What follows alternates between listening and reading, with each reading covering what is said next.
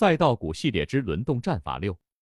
小前提，大板块某个环节已经不断积累了很强的赚钱效应。具体表现：A. 已经出现了板块指数的连续趋势；B. 某个板块细分在大盘或趋势股分歧时走出独立的强势；C. 某个板块的细分龙头或集体明显出现新高突破、历史新高、阶段性新高加速的走势；D. 出现以上异动的产业链环节或细分，都是轮动时重点考虑的趋向。只有明显有赚钱效应，才值得去做细分。当板块还在分歧、开拓高度时，异动不够明显时，龙头优先于支线。比如拿四月底锂矿为例，此前经过大盘连续下跌，赛道股此前属于没人看的状态，这时候打出赚钱效应，第一炮的是锂矿。但显然这时候赛道或者说新能源板块是要高度没高度，要。共识没共识的阶段，如果这时候去做太边缘的分支，以及一些特别后排的票，反而没什么意义。看看普涨之后，龙头荣捷股份和相对后排品种柯达制造的区别，虽然也涨了，